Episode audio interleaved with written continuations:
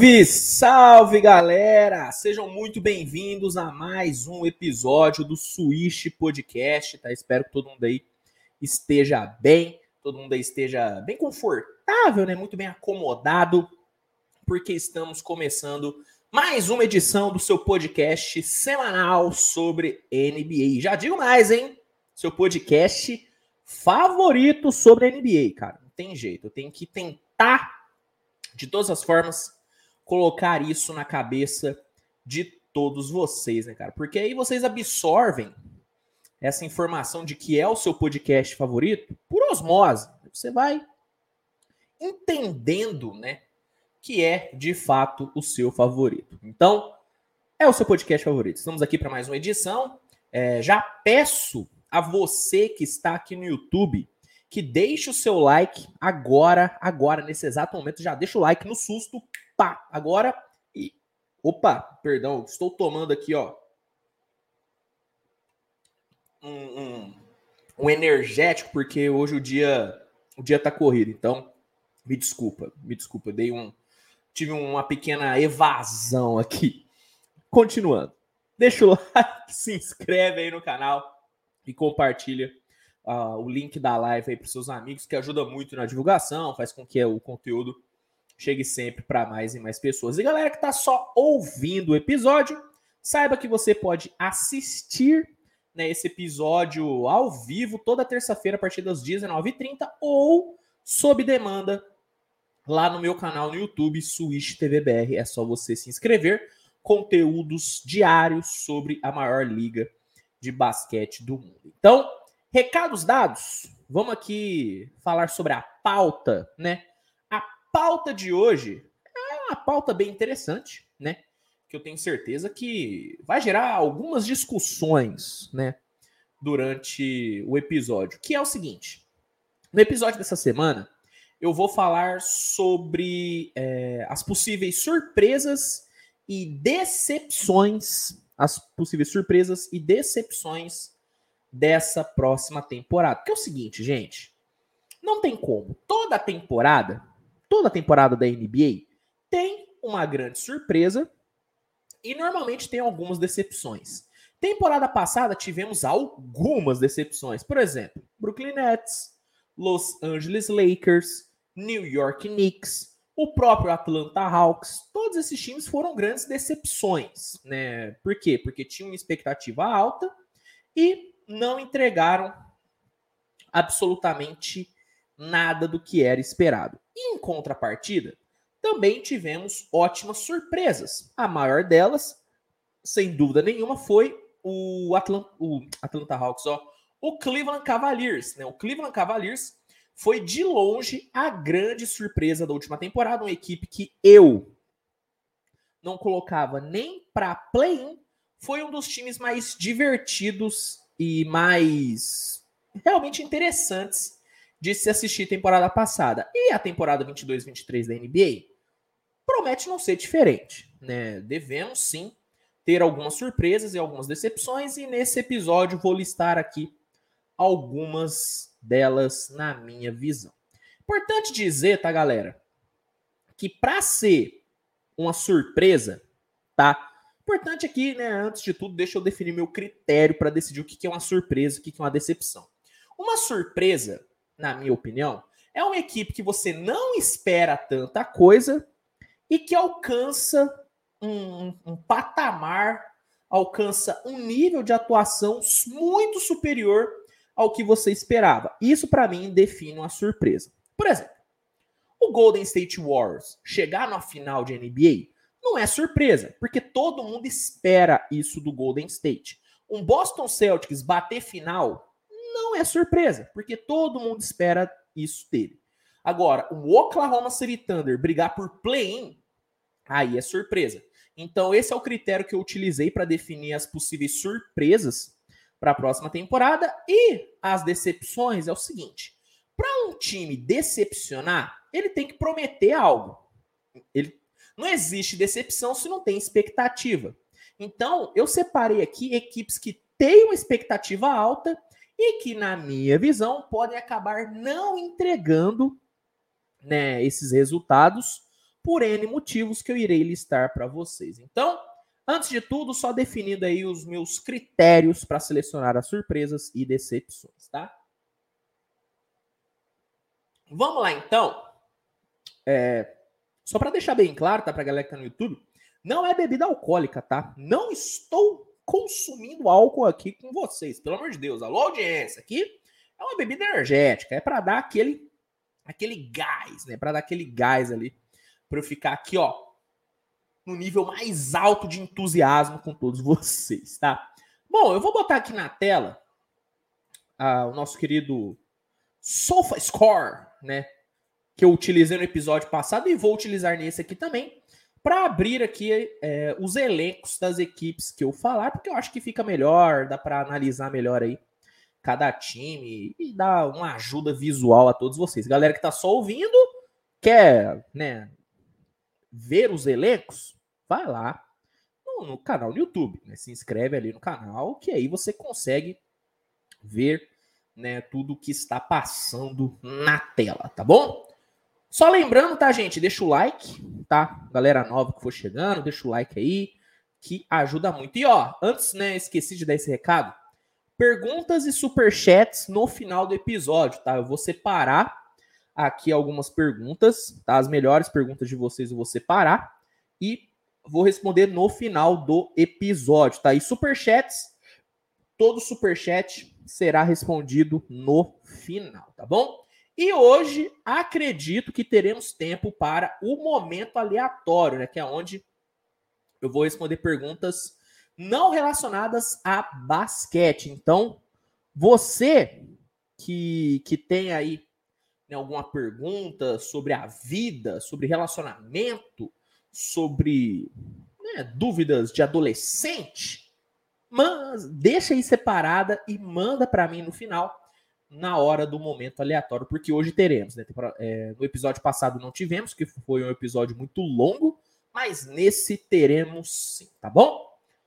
Vamos lá! Primeiro eu quero saber de vocês o seguinte: mandem aqui no chat.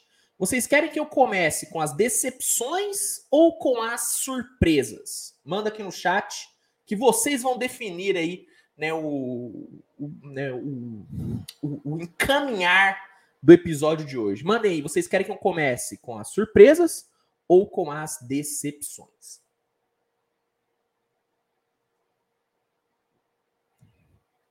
Vamos ver o que, que vocês irão mandar aqui. Porque né, quem comanda a parada aqui são vocês, né, gente? No fim, quem comanda são vocês, não tem jeito.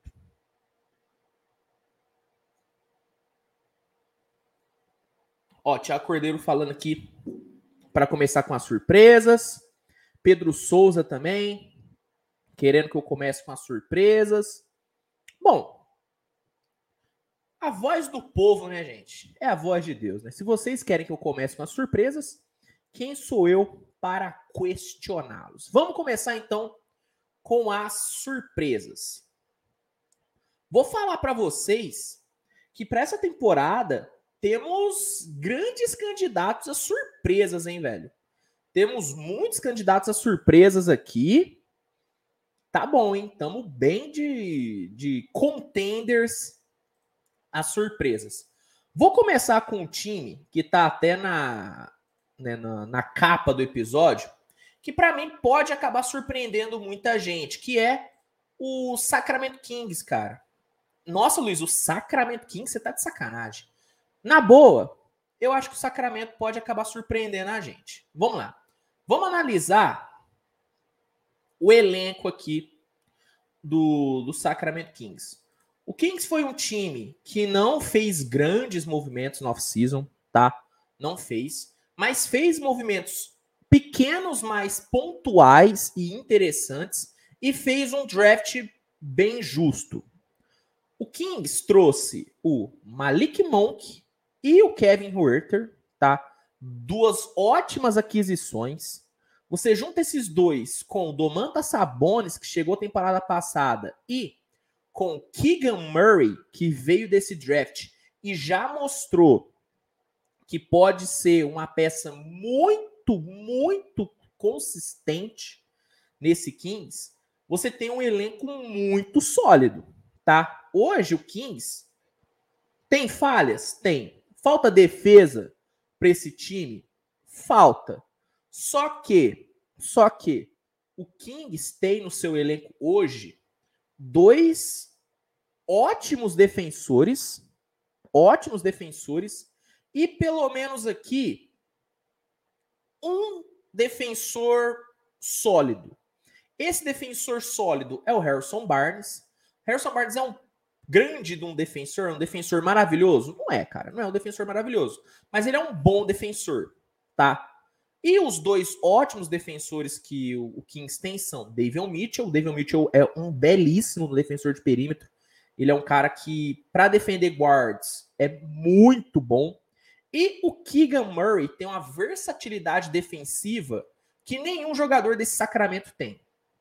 Tá? Keegan Murray ele, ele defende da 1 a 4 e defende muito bem, muito rápido, baita envergadura, ótima antecipação de passe. Então, defensivamente, o Kings tem falhas? Tem, principalmente no garrafão. Só que no perímetro, o Kings me deixa até tranquilo em relação à defesa. E ofensivamente, esse Kings tem poder de fogo, cara. O Kings tem muito poder de fogo. Você tem o Darren Fox, que é o, um dos melhores guards em transição que a NBA tem. É absurda a transição defesa-ataque que esse cara tem. Talvez seja o jogador mais rápido de toda a liga. Você tem o Sabonis, que é uma arma ofensiva fenomenal.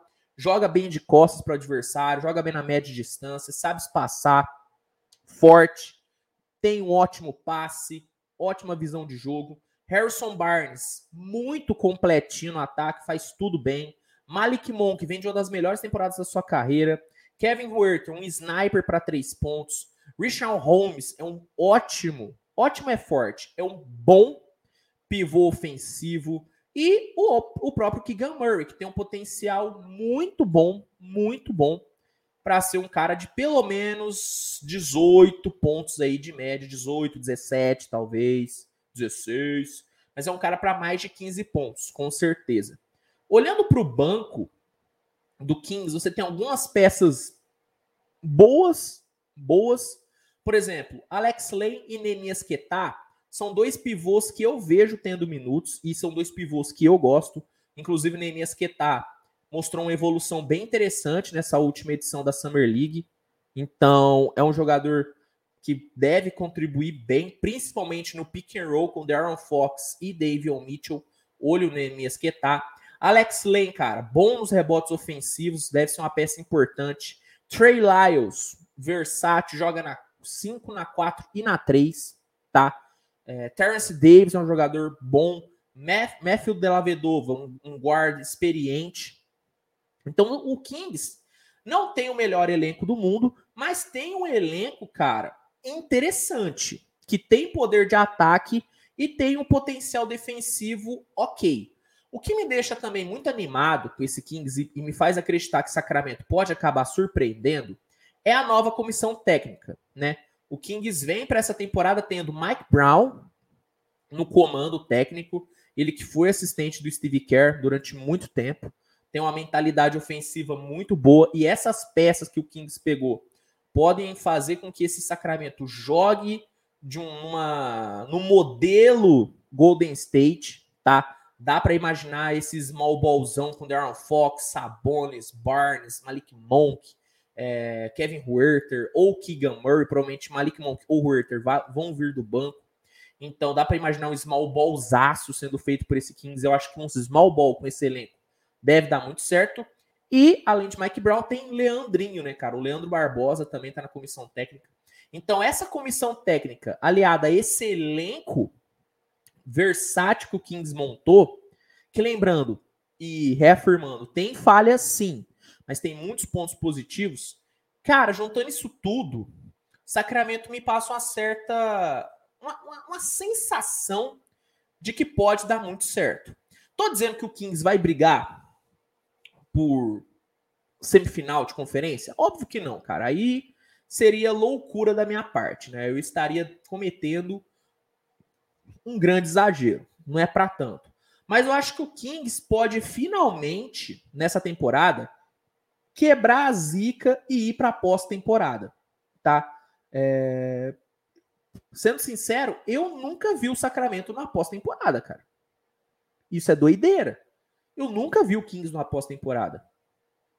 E eu acho que esse elenco, com essa nova comissão técnica, pode acabar surpreendendo e pode quebrar essa zica de que Sacramento não vai para os playoffs. Eu não acho que Sacramento briga pelas seis primeiras vagas, tá? Não acho que o Kings vai para o playoff direto. Mas eu acho que Sacramento pode brigar por pelo menos uma, uma última vaga no play-in. E aí, meu amigo, play-in, jogo único, um elenco versátil desse, bom na transição, pode acabar surpreendendo. E se o Keegan Murray realmente jogar como candidato ao Rook of the Year, esse Kings vai dar trabalho, cara. Esse Kings vai dar trabalho. O Kings me dá uma sensação, tá? De que pode acabar sendo o time. Pode acabar sendo o queridinho do League Pass nessa temporada, tá? Pode acabar sendo o queridinho do League Pass nessa temporada, porque tem um potencial de ser um time muito divertido de se assistir. Então, o primeiro time que eu acho que pode acabar sendo uma surpresa nessa temporada, porque muita gente nem põe o Kings na briga por play-in, é a equipe de Sacramento. Acho que é um time que pode acabar chegando numa pós-temporada. Pode acabar sim chegando. Aposto o meu dinheiro, não todo, mas uma parte do meu dinheirinho dá para apostar num Kings chegando num playoff, cara. Hoje eu vejo como bem possível, mais possível do que era na, nas últimas três, quatro temporadas. Talvez essa seja realmente a grande chance que o Kings tem de chegar no playoff. Eu, estou muito, muito confiante nesse sacramento. Principalmente, como eu disse, pela nova comissão técnica. Gosto muito da forma que o Mike Brown enxerga o, o basquete, cara. Então, primeiro time, primeiro time é o Sacramento Kings, tá bom? Vamos já, vamos já pro, pro, pro próximo? Já vamos pro próximo aqui? Porque, como eu disse, temos muitos candidatos a surpresas, cara. Temos muitos. Então, vamos aqui já pro segundo. E é um time que eu já vi gente aí no chat dizendo que vai decepcionar. Só que para mim não, cara. Para mim é um time que pode acabar surpreendendo bastante, que é o Toronto Raptors, cara. Exatamente, cara. Eu acho que o Toronto é um time que vai surpreender muita gente. Acho que é um time que pode surpreender muita gente mesmo. Vamos lá. Eu vejo Raptors batendo, é, ultrapassando a primeira rodada? Não, não vejo, tá? Sendo sincero, eu ainda acho que o Raptors é um time para primeiro round. Mas, para mim, o Raptors tem um time que pode acabar se classificando no playoff sem ter que passar por play-in. Como foi temporada passada? Toronto foi uma baita de uma surpresa temporada passada, viu? E para essa, tem muita gente até colocando Toronto pior do que temporada passada, o que para mim é um erro. Eu acho que esse Raptors tem tudo para ser muito melhor do que foi temporada passada. Inclusive, se tem um time que pode incomodar esse top 5 do leste, é esse Toronto. Para mim, o Toronto incomoda e muito, e muitos contenders da Conferência Leste.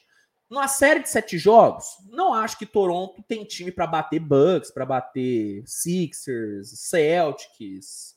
Não acho, não acho. Agora, em jogos espalhados na temporada regular, na boa, não duvido do Toronto roubando um joguinho aqui ou ali de grandes contenders no leste. E a gente sabe, você conseguir roubar vitórias de elencos melhores do que o seu pode te garantir uma vaga direta por playoff. Toronto foi assim temporada passada.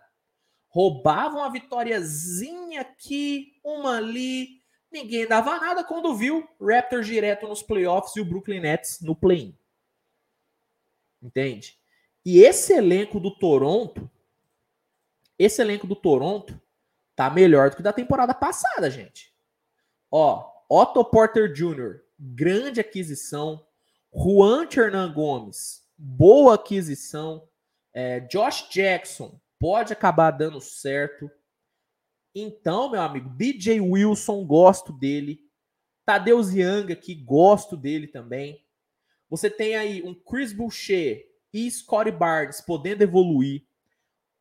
Você tem um Gary Trent vindo para talvez sua melhor temporada na carreira. Ou Dia no Nobe chegando muito perto do seu auge. Pascal Siakam começando a temporada saudável. Velho, esse elenco do Toronto é muito bom. É muito bom.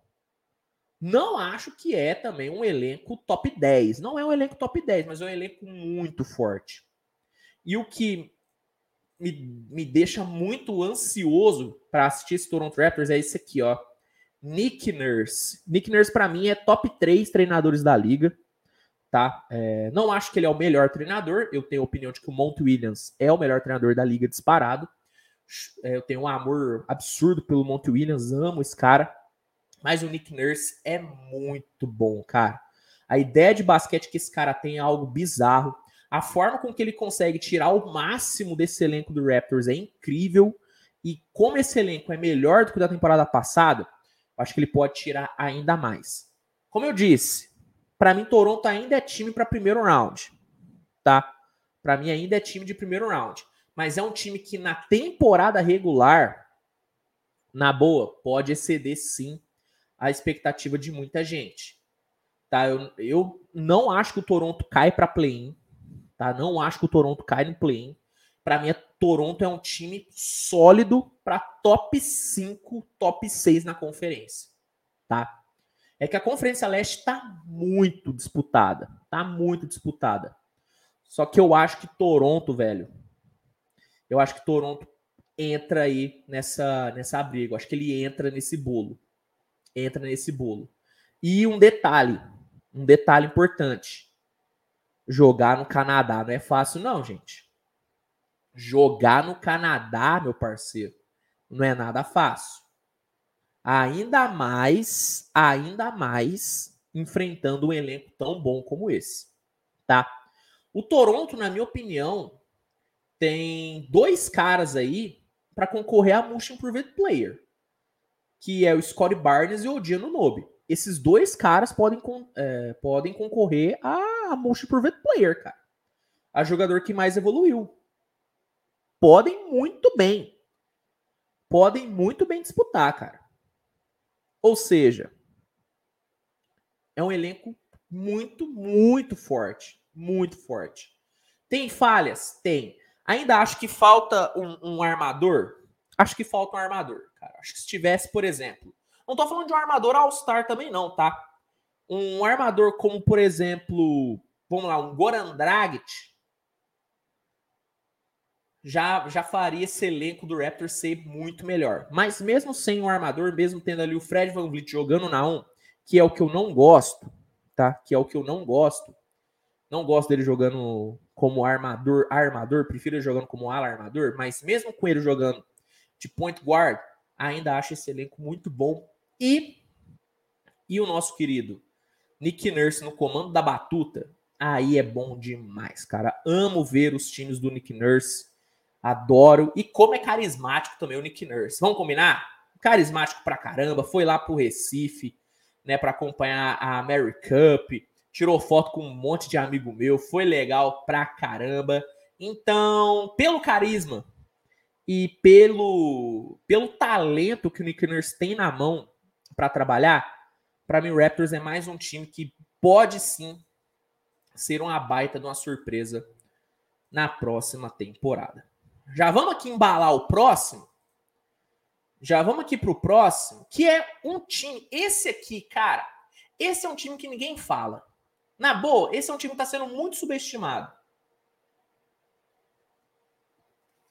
Pelas. Principalmente pelas últimas temporadas. Por conta dessas últimas temporadas, a galera tá subestimando muito esse time. Mas eu acho que é um time que vem para brigar forte que é o Portland Trail Blazers. Tá? O Blazers, nas últimas temporadas, foi realmente uma catástrofe, né? Temporada passada, então, cara, quando perdeu o Damian Lillard, foi, meu Deus do céu. Foi horrível. Era horrível, era horrível ver o, o Blazer jogar. Só que, para essa temporada, meu irmão, meu irmão, esse Blazers vem muito bem, cara. Ó, falando das aquisições, tá? Blazers trouxe Jeremy Grant, Keon Johnson, Gary Payton, Justin Winslow, Shadow Sharp vindo, vindo do draft. Meu amigo, são ótimas aquisições. Ótimas aquisições. Obviamente, Jeremy Grant, vindo por meio de troca, a grande contratação que o Blazers fez.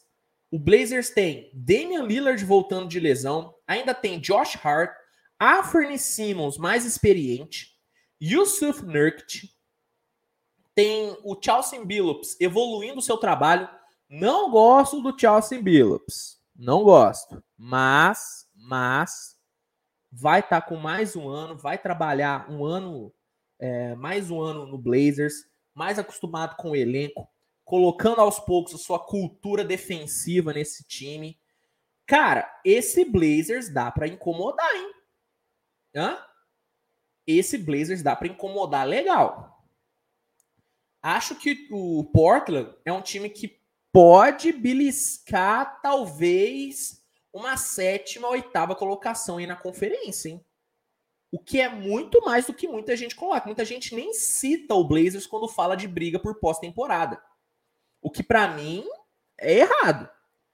Não acho que esse Blazers briga para, sei lá, cara, algo a mais do que uma primeira rodada de playoff. Acho que é loucura colocar é, essa expectativa em cima do Blazers. Não acho. Mas Portland, cara, Portland pode tranquilamente bater um playoff pode muito bem chegar no playoff. Hoje eu até colocaria o Blazers brigando por uma última vaguinha, por uma sexta colocaçãozinha ali, hein? Na reta final, tendo um Damian Lillard motivado e, e tendo um Jeremy Grant podendo ficar saudável, não sei se uma sexta colocação é muito absurdo para esse Blazers. Na minha prévia, não vou colocar sexta colocação. Provavelmente vou colocar sétima, oitava. Mas uma sexta colocação para mim não é absurdo. Não é nada, nada absurdo para essa equipe do Portland. Gosto muito tá, das chegadas do Blazers. Falta para mim um pouco de defesa de garrafão, sim, tá? O Yusuf Nurkic não é um cara muito confiável. Tecnicamente é maravilhoso, tá? Amo ele, tecnicamente. Só que ele é um cara que não fica muito saudável, então isso me dá um certo receio. Por isso que eu acho que o Blazers deveria ter ido atrás de um outro pivô de um nível bom. Não foi, mas paciência.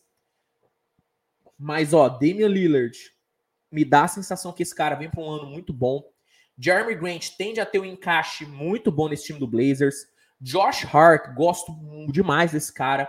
Afrani Simmons, apesar de eu achar ele meio superestimado por alguns, é um armador que tem tido um volume ofensivo muito maior.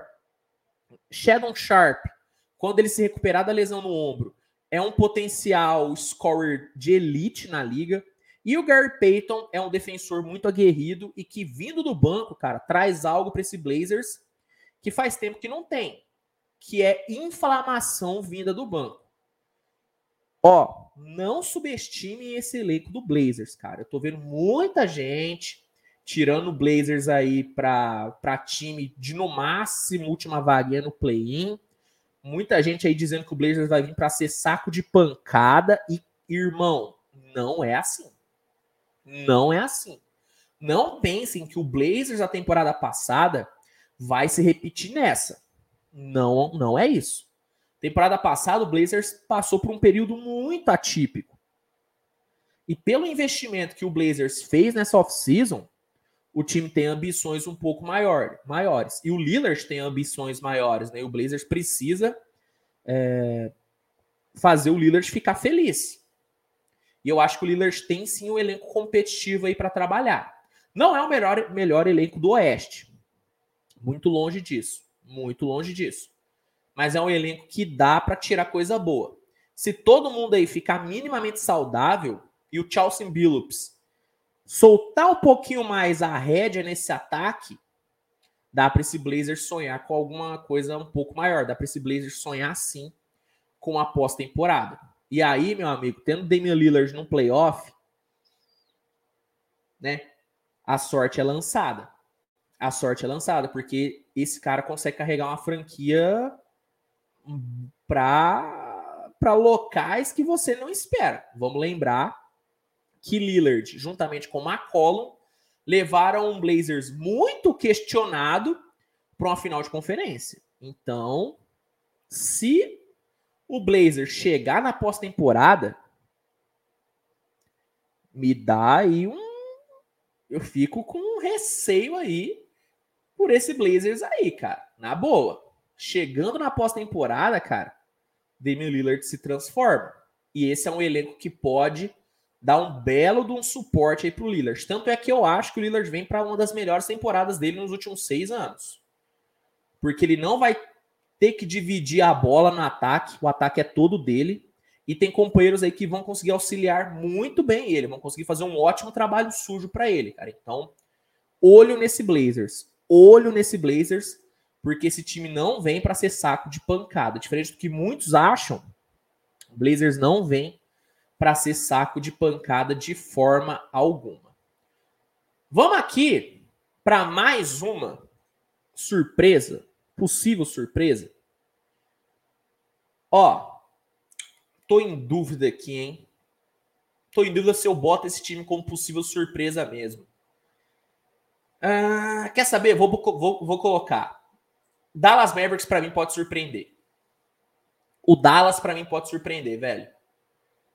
Será que pode? Pode. Pode surpreender. Eu vou explicar o porquê. Até eu tô em dúvida aqui, mas dá, tá, dá para surpreender, dá para surpreender. Vamos lá. O Dallas tem muita coisa a favor, tá? A chegada do Christian Wood é muito boa. Inclusive, Jason Kidd disse que quer usar o Christian Wood vindo do banco. Vi muita gente criticando, mas sendo sincero, pelo encaixe com o Luca, e o Dorian Finney-Smith, Christian Wood vindo do banco, é interessante. É interessante. Gosto da ideia.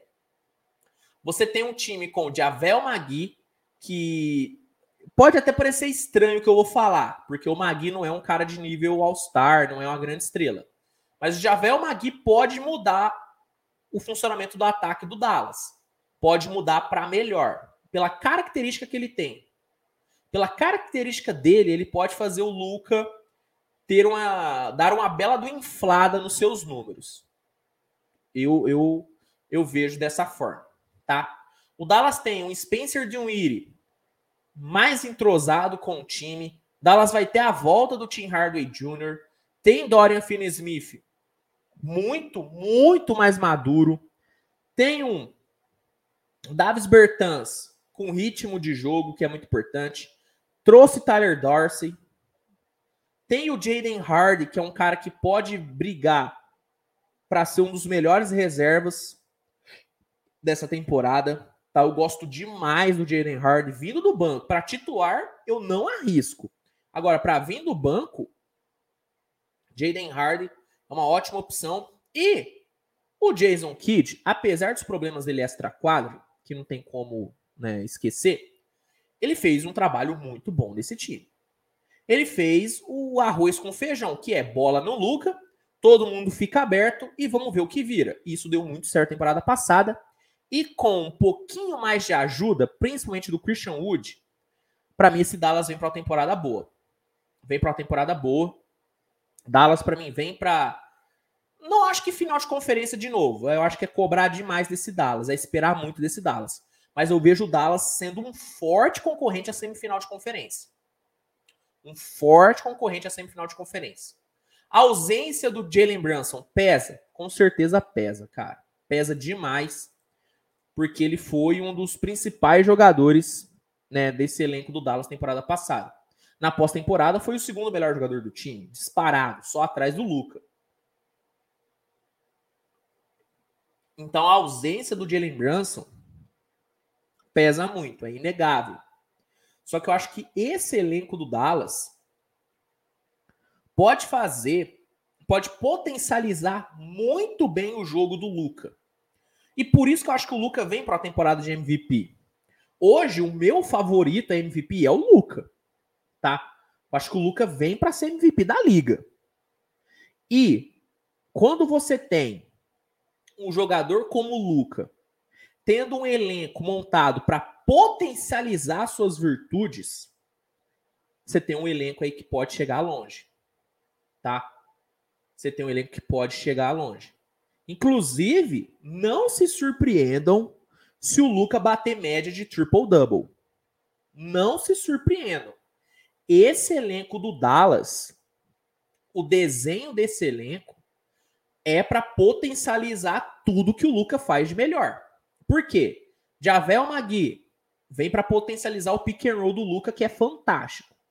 Spencer Dinwiddie vem para facilitar um pouco do catch and shoot do Luca, porque o Spencer Dinwiddie consegue atrair a marcação e é um bom passador. Dorian Finney-Smith libera o Luca da defesa. Tim Hardaway Jr. consegue abrir espaço para o Luca infiltrar, porque o corte dele em direção à cesta chama muito a marcação. Red Bullock potencializa as assistências no corner do Luca. Christian Wood, vindo do banco, ajuda com que o Dallas se mantenha bem no jogo, mesmo quando o Luca for descansar. Dwight Powell potencializa muito o pick and roll do Luca também. Maxlan Kleber ajuda muito o Luca no pick and pop. Na boa, o desenho desse elenco é para potencializar o Luca. É o melhor elenco que o Dallas podia montar para o Luca? Óbvio que não, gente. Falta peça. Falta principalmente ataque. Falta ataque para esse Dallas. E um pouquinho de defesa de garrafão. Falta. Só que eu não acho que a montagem de elenco do Dallas foi ruim. Para mim não foi ruim foi talvez abaixo do que poderia.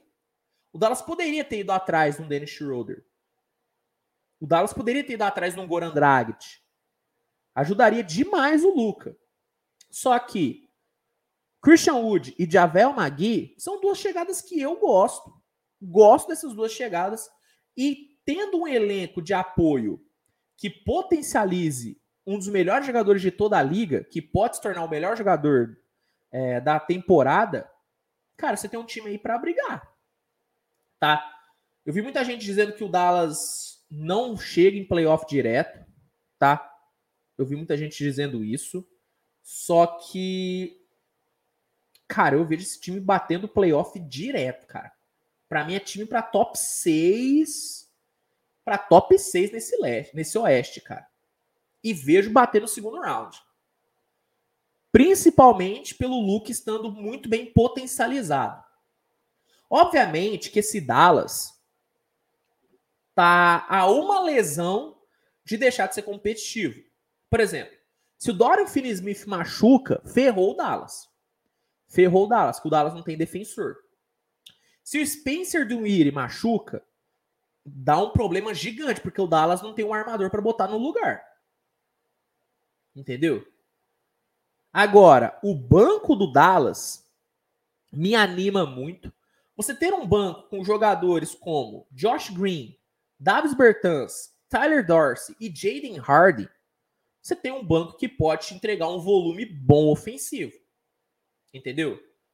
Gosto desse time do Dallas. Não, eu não amo esse time do Dallas, eu não acho que é um time encantador, mas acho que é um time que vai fazer o que tem que fazer que é potencializar o jogo do Luca e manter o Dallas vivo quando o Luca estiver descansando. Fazendo isso, cara, dá para o Dallas sim sonhar com o segundo round aí nos playoffs, o que já é além né, do que a grande maioria aí dos analistas, dos fãs aí da NBA projetam aí para o Dallas Mavericks. Então, Dallas aí é outro time que para mim, para mim pode surpreender demais. Mas assim, demais mesmo. Vamos para a última surpresa e aí a gente passa aqui para as decepções, né? Vamos, vamos finalizar o momento um momento legal, um momento momento alto astral.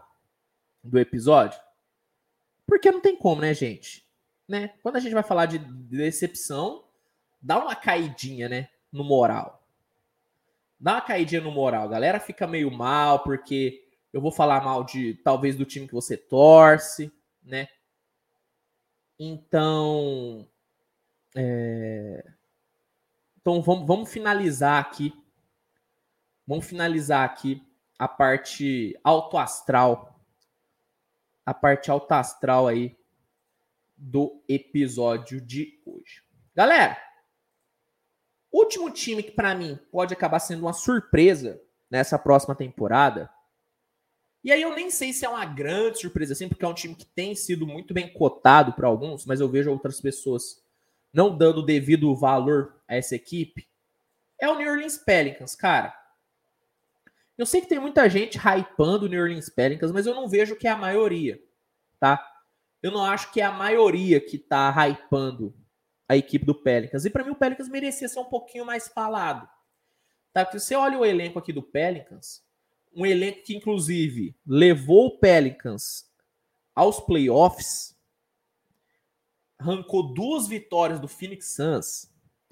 Você pega esse elenco e adiciona Zion Williamson saudável, CJ McCollum mais adaptado ao sistema do Willie Green. Você adiciona um Herbert Jones vindo de um ano muito bom, um Willie Hernan Gomes vindo de um grande momento no Eurobasket, Trey Murphy mais adaptado, José Alvarado começando a temporada desde o começo como titular. Você coloca ainda um Dyson Daniels, que é uma ótima força defensiva. Velho, na boa, você tem um elenco aqui para brigar, para brigar forte para um segundo round aí nos playoffs, cara. Na boa. Obviamente que tem elencos melhores no Oeste. Numa série de sete jogos entre Pelicans e Golden State, não tem como, dá Golden State. Agora, e aí, vamos lá. Numa primeira rodada, o Pelicans encarando um Denver Nuggets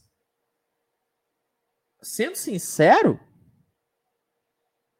não sei se eu não aposto nesse Pelicans, não, hein? Não sei se eu não aposto nesse Pelicans, não, hein? Com o Zion podendo ficar saudável, com o melhor físico da carreira dele, não sei se o Pelicans não arranca, não arranca quatro vitórias contra um Denver Nuggets, não, hein? Um Pelicans encarando um Memphis Grizzlies o Memphis é muito mais favorito do que o Pelicans numa série de sete jogos? É favorito, tá? Isso é inquestionável, é favorito. Mas eu não sei se é muito favorito, não. Eu gostei demais da temporada inicial do Willie Green, tá? Eu acho que o Willie Green teve um, um ótimo trabalho, tá? Um trabalho muito bom, muito bom.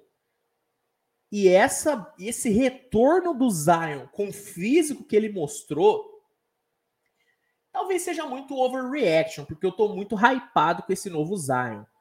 Mas eu tô sentindo esse Pelicans muito forte, cara. Tá, você pega esse Zion, bota ele ao lado desse Jay McCollum, que acabou de estender o contrato, acabou de ganhar a liderança desse time. Bota ele junto do Brandon Ingram, que Cara, como joga o Brandon Ingram? É impressionante que o Brandon Ingram joga. Como esse cara é bom, velho. Como que o Brandon Ingram é bom, velho. Você bota Herbert Jones, que foi um dos melhores calores da temporada passada. Trey Murphy, uma das grandes surpresas do último draft. Cara, José Alvarado, cara, é um carrapato defensivo, muito intenso. Cara, você é um elenco muito bom, cara. Esse time do Pelicans é muito bom, velho. Muito bom. Tá? Eu não sei, cara. Na boa, acho que numa projeção, obviamente, né, o fator Yoke te fala muito alto. Mas, cara, para mim o Pelicans não tá muito atrás desse Denver Nuggets, não. E a galera tá botando Denver Nuggets pra top 4, velho. Na boa. Putz, velho, não sei, cara. Esse Pelicans para mim é muito bom É muito bom esse Pelicans, velho. Gosto do Willie Green demais, cara. Que trabalho do Willie Green temporada passada. Um pecado a eliminação dele pro Phoenix. Um pecado. Você ainda tem Jonas Valanciunas, velho. Um dos, um dos um dos melhores pivôs da liga. O Luiz Henrique falou uma coisa aqui que, se fosse temporada passada, você falando, eu concordaria. Mas parece eu não concordo. Uma lesão do Zion e vai de base. Não acho mais, cara. Temporada passada, o Pelicans mostrou que mesmo sem o Zion, consegue ser muito forte. Sem o Zion, cara, o Pelicans venceu 14 jogos na reta final de temporada e ficou a três vitórias de ganhar do Phoenix Suns. Entendeu? Pra mim, cara, esse Pelicans é muito bom, velho. Por exemplo, se o CJ McCollum machuca, o Pelicans ainda tem Zion e Brandon Ingram. Se o Ingram machuca, ainda tem o Zion e McCollum. Só se dois desses três se machucar, aí ferrou tudo. Mas se não acontecer, cara, o elenco desse, o elenco do Pelicans é muito coeso, tá? Eu acho que o Pelicans pode ser a grande surpresa dessa temporada. Da mesma forma que o Cavs foi, eu acho que o Pelicans pode ser nessa temporada. Pode ser. Para mim, Zion e Ingram concorrem ao All-Star. Concorrem ao All-Star. Herbert Jones e Trey Murphy são dois ótimos, ótimos é, palpites para MIP, tá? Eu acho que o McCollum pode brigar pro All-Star também. Cara, é muito talento nesse time. Esse time é muito talentoso. Tem muita peça. Na boa, Pelicans para mim briga para ser a grande surpresa da próxima temporada. Não subestime esse Pelicans. Não subestime. Que time bom, cara. Eu ainda não tinha analisado a fundo mesmo esse Pelicans. Cara, esse Pelicans vem para brigar muito forte nesse Oeste, velho. Muito forte. Porque, ó, o Pelicans tem defesa, tem ataque, tem banco, tem treinador, tem três caras que podem decidir o jogo a qualquer momento. Tem boas peças de reposição se o Valentinas machuca, o Pelicans tem ali para jogar o Jackson Reyes, tem o William Gomes, tem o Lernense. Cara, nossa, cara, esse elenco é muito bom. Muito bom mesmo. Assim, vou cravar. Vou cravar. Posso me arrepender? Posso. Mas eu vou cravar. Pelicans vai ser a grande surpresa dessa temporada, cara. Pelicans vai ser a grande surpresa dessa temporada. Como o Luiz Henrique falou, Luiz encontrou um novo amor. Realmente, tô apaixonado por esse Pelicans. Eu não, eu não tinha percebido essa paixão vindo. Mas agora eu vi. Como diria a música, né? A, a paixão me pegou. Tentei escapar, não consegui. Pô, me pegou, cara. A paixão me pegou. Estou, como eu posso dizer, pelicanizado. Eu estou pelicanizado. Esse Pelicans é bom demais, cara. Pelicans para mim vai ser a grande surpresa dessa temporada. Cravo agora. Cravo agora. Então, fechando aqui as surpresas, times que podem surpreender para mim: Sacramento Kings, Toronto Raptors, Dallas Mavericks, Portland Trail Blazers e New Orleans Pelicans, cara. Para mim esses times podem surpreender. Outros times que podem acabar tendo campanhas melhores do que é o esperado. Detroit Pistons, Houston Rockets, deixa eu ver aqui. É, Orlando Magic pode ter uma temporada melhor do que a galera espera. E eu acho que só. O restante eu acho que vai né? Não vai surpreender ninguém. Não vai surpreender ninguém. Bom, o que, que vocês acham? Concordam com as surpresas que eu falei? Manda aqui no chat. Manda aqui no chat que, que eu quero saber. Separando aqui algumas perguntas para responder no final. Deixa eu ver aqui. Separando aqui algumas perguntinhas. Bom, separei aqui algumas. Lembrando, galera, perguntas e superchats no final do episódio, tá bom? E no final também teremos um momento aleatório, então já vai separando aí a sua perguntinha aleatória para o final. Sem objeções? Pelas surpresas? Podemos passar para as decepções, então? Manda no chat aí para mim se a gente pode passar já para as possíveis decepções. Manda aqui no chat. Manda aqui no chat enquanto eu abro aqui a minha colinha das possíveis decepções.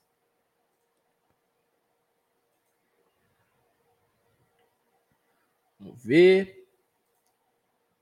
Onde é que eu escondi esse arquivo, meu Deus? Ah, tá aqui. Coisa linda. Aí, ó. Mano, é, é, são, muito, são muitos arquivos, cara. São muitos arquivos.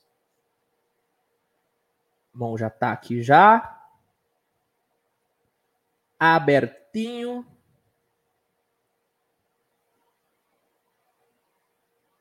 Bom.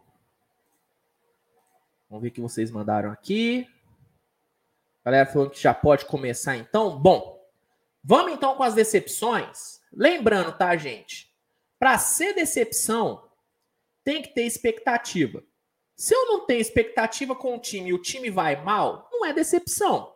O time correspondeu a expectativa que eu tinha, tá? Então, só para deixar isso bem claro. Só para deixar isso bem claro. Vamos lá.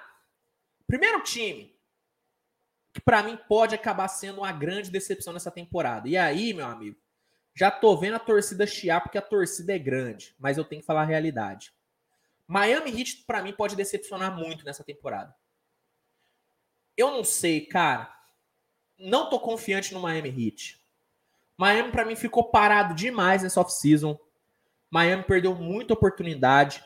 Miami não se reforçou. E eu vejo esse elenco do Miami pior do que era a temporada passada. Tem alguns pontos de evolução. Por exemplo, o Vitor Ladipo deve ficar saudável. Deve pelo menos começar a temporada saudável. Já é muito bom. Max Strauss foi uma grata surpresa. Deve ter um ano melhor. Gabe Vincent, a mesma coisa. Caleb Marfin, talvez estagne. Talvez estagne. Tem coisa boa nesse elenco. Né? Jimmy Butler, Tyler Hero, Bandebaio, né? um Kyle Lowry, se ficar saudável. Tem coisa boa aqui. Só que para mim o Hit ainda tem muito buraco. Tem muito buraco. Por exemplo, o rombo que a saída do PJ Tucker é, causou, esse rombo não foi preenchido, cara. Quem vai jogar de power forward nesse time? Na boa, eu não consigo enxergar, cara. Obviamente que pô, tem algumas adaptações que dá para fazer. Por exemplo, dá para Dá para botar ali um, um Caleb fazendo a 4. Dá para botar o Max Struz e fazer ali um small ballzão com só o Adebayo no garrafão. Dá para puxar o Adebayo para 4 e botar um Dwayne Dedmon. Tem, tem o que fazer. Mas para mim, o que o Heat pode fazer, independentemente de qual movimento fizer, o time vai estar tá pior, vai estar tá pior do que temporada passada. E a expectativa que a galera tem em cima do Heat é de ser um time para final de conferência de novo. É de ser um time para final de conferência de novo. Tô dizendo que o Heat é, não chega na final de conferência? Não. Acho que dá para brigar. Dá para o Heat brigar para para ser top 3 na conferência. Dá para brigar. Dá para brigar. Só que eu não tenho a, conf... a mesma confiança que eu tinha no Heat temporada passada de que seria um time para brigar por final de NBA, eu não tenho nesse hit, cara. Hoje eu não coloco o Miami, eu não consigo colocar o Heat sendo finalista da NBA, cara. Não consigo. Inclusive eu tenho uma dificuldade grande de cravar o Heat na final de conferência. Hoje eu tenho uma dificuldade, cara. Acho que pode acontecer. Acho que pode acontecer. Mas hoje eu não consigo cravar de forma alguma. Não consigo, cara. Não consigo. Acho que o Heat tem aí um dos melhores treinadores da liga. O Eric Spoelstra é um treinador simplesmente absurdo. Ele é absurdo. Acho que o Heat tem um dos melhores jogadores da NBA, que é o Jimmy Butler. Tem um dos melhor, tem o atual melhor sexto homem da liga, que é o Tyler Hero. Mas para mim falta profundidade nesse time do Heat, cara. Falta profundidade. O Duncan Robinson não é mais um reforço para esse Heat, não é mais uma peça viável. Não é mais. Não é mais o Duncan Robinson. Né, o, o Heat perdeu nessa off-season o PJ Tucker e eu posso dizer que perdeu também o, o Duncan Robinson. Para mim, o Heat perdeu o Duncan Robinson nessa temporada, nessa, nessa off-season. Duncan Robinson virou um role player, cara. Um simples role player. Ele passou de principal chutador do time para ser um role player. Para um cara que tem cinco minutos por jogo numa final de conferência. É isso que o Duncan Robinson virou, velho. Entendeu? Hoje o Heat tem como arremessadores principais de longa distância o Max Struz e o Tyler Hero. E assim, vamos falar a verdade, não são arremessadores de elite, cara. Tá, o Max Struz é um bom arremessador? É um bom arremessador. Tyler Hero é um bom criador de chute, é um bom scorer? É. Mas nenhum dos dois, para mim, são arremessadores de elite. Eu acho que essa temporada o Jimmy Butler tende a ficar muito sobrecarregado. Principalmente se o Ban Adebayo não ter o salto de evolução ofensivo que é esperado dele. Tá? O Kyle Lowry é um cara que não consegue ficar saudável. Nos, nos últimos três anos ele tem se lesionado muito. E vamos falar a verdade, sem o Kyle Lowry, esse hit perde muito. Quem que joga no lugar do Kyle Lowry? Gabe Vincent? Vindo do banco, beleza, mas titular o Gabe Vincent, para mim não dá. Para mim não dá. Então, cara, ainda acho que o Hit é, tem uma cultura vencedora muito grande. Acho que isso pode impulsionar muito o Hit. Mas hoje eu não tenho uma confiança tão grande no Miami, não. Eu acho que o Miami tende a, a ser uma grande decepção nessa temporada. Porque a expectativa no Hit é muito alta. Entendeu? Não tô dizendo que o Hit não vai para playoff, muito o contrário. Para mim, o Hit vai para playoff tranquilamente. Eu acho que o Hit pega top 4 na conferência, pega. Agora, estando lá, estando lá, nossa, cara, aí eu, eu não consigo cravar. Por exemplo, por exemplo, hoje, hoje, Hit e Raptors numa série de sete jogos, eu não dou favoritismo total pro, pro Heat, não. Hoje, Heat e Filadélfia, eu boto favoritismo no Filadélfia. Tá nesse nível para mim, cara. Entendeu? Eu acho que o, o Heat abriu muita brecha. O Heat para mim deu muita brecha e os adversários chegaram. E o Heat não conseguiu se mover. A off-season do Miami, para mim, pode ter condenado a temporada do Heat. Só se eles fizerem um grande movimento na trade deadline. Mas eu não vejo isso acontecendo. Então, por conta dessa off-season parada e da falta de profundidade nesse elenco, Miami, para mim, pode decepcionar demais em 2023, cara. Pode decepcionar demais. Demais mesmo. Então, primeiro potencial aqui, é, primeira potencial decepção, Miami Heat. Miami Heat. Vamos para o segundo? Para o segundo time que eu acho que pode decepcionar? Esse aqui é um que é 8 ou 80, cara. Ou vai dar muito certo ou vai dar muito errado. E a expectativa é muito alta. E aí, meu querido, expectativa alta e falta de confiança pode causar uma decepção. Estou falando do Brooklyn Nets.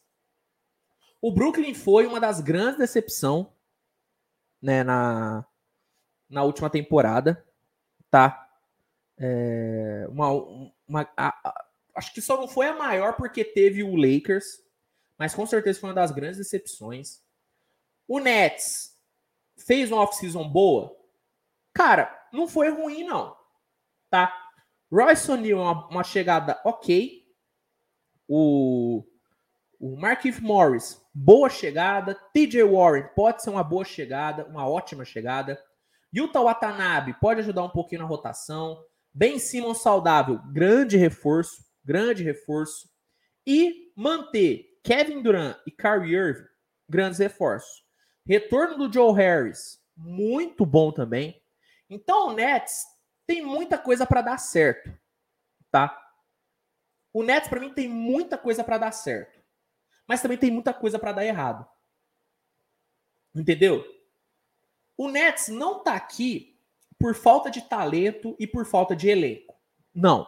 Eu acho que o, o elenco do Nets é bom. O starting five pode ser um dos melhores, pode ser o melhor starting five da liga. Você tem um potencial starting five com Curry, Seth Curry, Kevin Durant, Ben Simmons e Nicholas Claxton. É um dos melhores starting fives da liga. O que me preocupa é a falta de profundidade no garrafão, a falta de profundidade defensiva e, principalmente, o vestiário desse Brooklyn Nets, e eu tenho falado isso sempre que eu falo do Brooklyn, é um grande de um barril de pólvora. Entendeu? E não tem um comandante para liderar esse barco, não. Porque o Steve Nash não tem o apoio dos jogadores. E eu acho que, tecnicamente, o Steve Nash é muito limitado. É muito limitado. Para mim, quem toma as decisões em quadra não, não é o Steve Nash. Para mim é Duran e Curry. Os dois comandam a forma com que o time joga. Os dois controlam a forma com que o time joga. E para um time desse, você precisa ter um treinador que entenda e que consiga expor as suas ideias. E o Steve Nash não consegue. Eu falo, da mesma forma que o Nets tem tudo, tem tudo, tudo, tudo que precisa para chegar na final da NBA e ser campeão, o Nets tem tudo para isso, tudo, tudo. O Nets também tem tudo para dar errado. Tudo para dar errado. Tudo.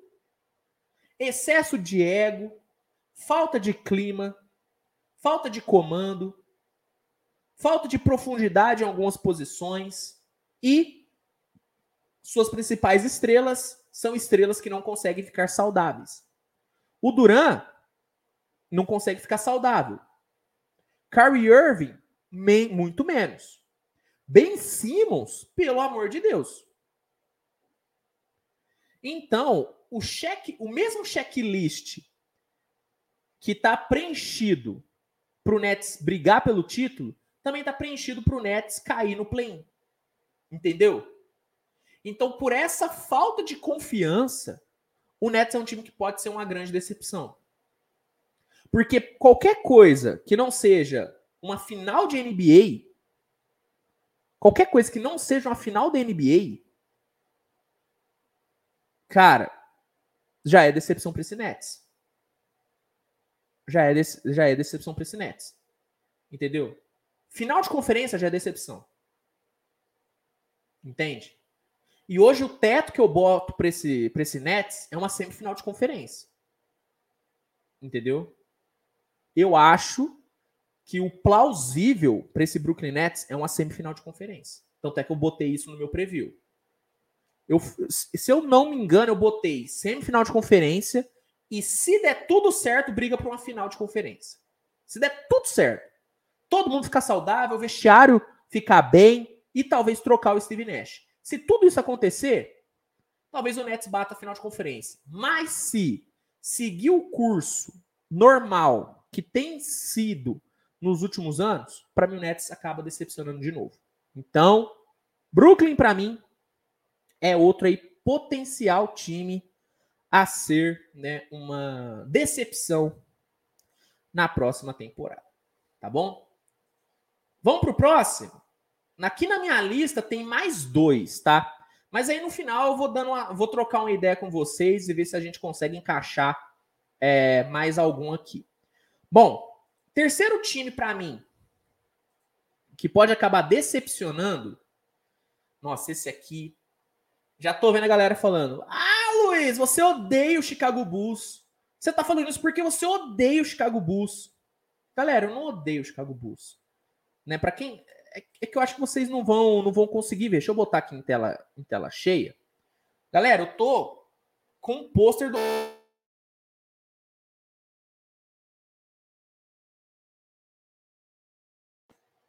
Eu tô com um pôster do Michael Jordan ali. Como é que eu odeio o Chicago Bulls? Entendeu? É, é, eu não odeio. Não tem... Seria, seria. Seria. Loucura me odiar o Chicago Bulls. Eu não odeio nenhum time. Só que a realidade. Só que a realidade. É que o Chicago Bulls pode sim ser uma grande decepção. Porque é o seguinte: temporada passada, as expectativas em cima do Bulls não eram tão altas como são nessa próxima. Temporada passada, a expectativa para o Bulls era chegar no playoff e, se der, brigar para o segundo round. Essas eram as expectativas em cima do Bulls. E para mim, o Bulls alcançou seu objetivo. Era voltar para o playoff, era ir para playoff. Entendeu? Era ir para playoff. Agora, para essa temporada, meu amigo, a expectativa é outra, a cobrança é outra. E sendo sincero, não sei se o Bulls vai conseguir atender essas, essas expectativas, não. Porque é o seguinte, tá? O elenco do Bulls é um elenco bom? Cara, eu acho um elenco muito bom. Muito bom. Só que o problema é, esse elenco vai ficar saudável? Porque Lonzo Ball a chance do. Amanhã eu vou trazer uma notícia, inclusive, sobre o Lonzo Ball importante, tá? Amanhã eu vou trazer uma matéria importante sobre o Lonzo Ball. Mas a chance do Lonzo ficar fora de toda a temporada é muito alta. E quando eu fiz a análise desse Chicago Bulls, no episódio da semana passada, onde eu falei das fraquezas de todas as equipes, eu disse: o Chicago Bulls sem o Lonzo Ball não dá certo. Porque esse time do Bulls, o elenco, o elenco do Chicago Bulls é um elenco montado para ser liderado pelo Lonzo. Quando você tem jogadores como Zach Lavine e DeMar DeRozan, você precisa ter um armador que defenda pelos dois e que facilite o jogo para eles. E o Lonzo é esse cara. Só que a chance do Lonzo não jogar a temporada que vem é muito grande. E sem o Lonzo, beleza. Você tem o Goran Dragic. Você tem ali o Goran Dragic. O Goran Dragic para jogar 30 minutos, eu não confio. Eu não acho que o Goran Dragic consiga entregar um basquete de alto nível jogando 30 minutos. Jogando 15, vindo do banco, muito bom. Agora, 30 minutos de titular em 2022, não confio. E o estilo do Dragic, para mim, não combina com esse elenco do Bulls. Kobe White, não dá. Aí o Dossumo entrega na defesa, só que falta na, na armação. O Aildossumo não é um passador tão bom como o Lonzo. Alex Caruso, excepcional defensor, cara. Bom na transição só que não tem o passe do Lonzo. E esse time, para brigar por final de conferência, que é a expectativa que a galera tem. A expectativa da galera é final de conferência para esse Bulls. Sem ter o Lonzo, eu não boto esse Bulls chegando em final de conferência. E não chegando, para mim é decepção, tá? Esse cara aqui, ó, Nikola Vucevic. Não entendo esse cara ainda tá no Chicago tá? O Bus não ter tentado uma troca do Vucevic me incomoda muito, porque claramente ele não encaixa nesse time. Tem coisa boa no Bus? Tem. Por exemplo, já vão ter Green mais entrosado. Patrick Williams, saudável. Patrick Williams é uma aquisição e tanto para esse Chicago. Só que, na minha visão, todo o destino desse Bus tá na mão desse cara aqui, ó, do Lonzo Ball. Sem o Lonzo, esse bus não funciona. E o grande problema é quem treina o Chicago Bulls é o Billy Donovan. O Billy Donovan, ele é o rei de entregar a paçoca.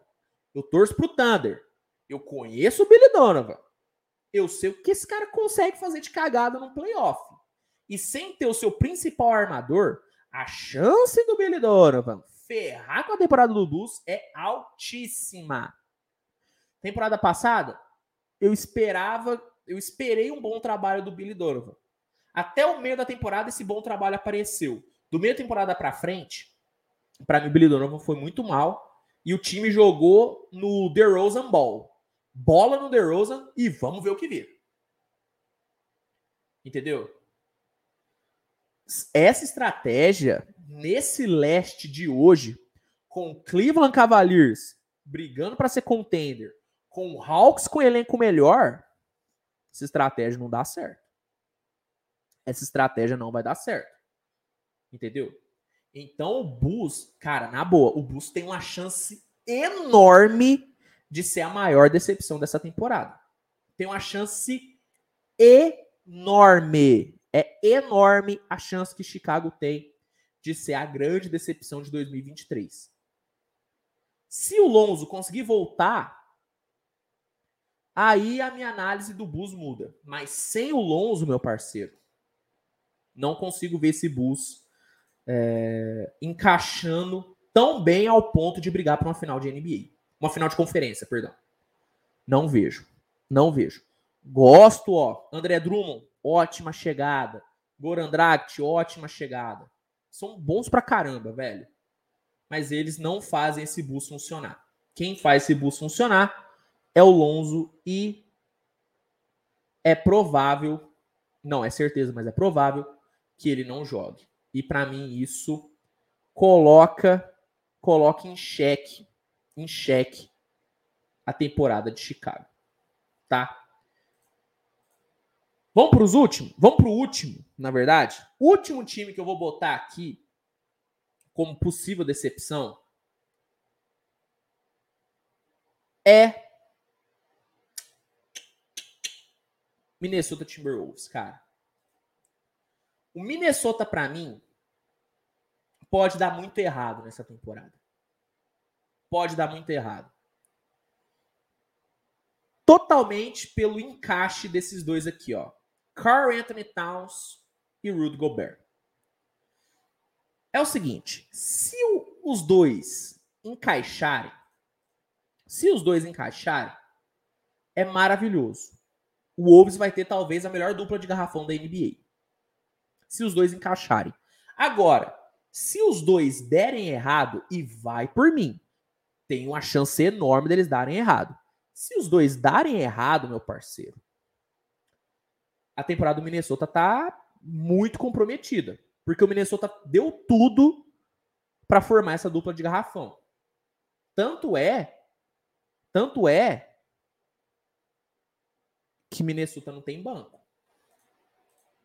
Minnesota não tem banco. Ó, o banco do Minnesota, cara, na boa, Eric Pascal, de peças que podem contribuir, tá? Eric Pascal e o Kyle Anderson. O resto, Austin Rivers não dá para confiar, CJ é, é, Elby não dá para confiar, Tyron Priest, cara, não dá. Jalen Noel não dá, Nas Reed não dá, Jordan McLeod não dá, Nathan Knight, Josh Minot, Tel John, Luca Garza, tem até um potencial bom, tá? Mas não para agora. Na boa, o futuro inteiro do Minnesota depende do encaixe de Gobert e Towns. E outra, tá? E outra. Minnesota tá a uma lesão, uma lesão de não chegar no play-in. Se qualquer um desses quatro aqui, ó, se lesionar, a temporada do Minnesota acabou. Tá? A temporada do Minnesota acabou. Tá? Só só só para avisar. Se o DeAndre Russell machucar, acabou. Quem joga no lugar dele? Austin Rivers? Se o Anthony Edwards machucar, aí para mim acabou mais ainda. Porque para mim o Anthony Edwards nessa temporada vai assumir o protagonismo da equipe. Se ele se lesionar, acabou. Se o Towns lesionar, acabou mais ainda. E se o Gobert lesionar, meu amigo, aí a moral do Minnesota vai lá embaixo, porque o Minnesota fez de tudo para trazer o, o Gobert. Eu arrisco dizer, se o Jaden McDaniel se lesionar, e ó que esse cara tem histórico de lesão. Se ele lesionar, a temporada do Minnesota já já já vai pro buraco, cara. O Minnesota deu o all-in mais perigoso que poderia. O Minnesota abriu mão do seu futuro, porque perdeu suas escolhas de draft. Abriu mão do seu melhor jogador vindo do banco, que é o Malik Beasley. Abriu mão do, de um dos seus melhores defensores, talvez seu melhor defensor, que é o, o, o Patrick Beverly. Abriu mão do Vanderbilt, que é um excelente two-way player, para ter o Gobert, cara. E vamos falar a verdade? E aí, aí eu já tô vendo. Luiz, odeia o Gobert. Luiz, você odeia o Gobert. Odeio o Gobert. Cara, não odeio. Mas a real, o Gobert não muda o patamar de nenhum time, gente. A, as palavras, é, as, né, as expressões all-in e Rudy Gobert não conversam entre si. Minnesota falar, nós demos all-in com o Rudy Gobert. Pô, cara. Pra mim é loucura isso. Como eu disse, se der certo, se der certo, Gobert Towns encaixarem, Anthony Edwards ficar saudável, DeAndre Russell jogar um pouquinho, um pouquinho só do que ele sabe jogar, esse Minnesota pode brigar por playoff. Pode, dá para brigar, dá para brigar. Agora, se a dupla não, não encaixar perfeitamente logo de cara, ou se algum desses quatro se lesionar, e a gente está falando de Carlton Towns, DeAndre Russell, esses dois se lesionam legal. Se qualquer um aqui lesionar, acabou a temporada. Porque o Chris, o Chris Finch, mesmo sendo um treinador que surpreendeu a temporada passada, ele é um cara que ele é merdeiro. O Chris Finch é merdeiro. Adora fazer uma merda. Então, cara, assim.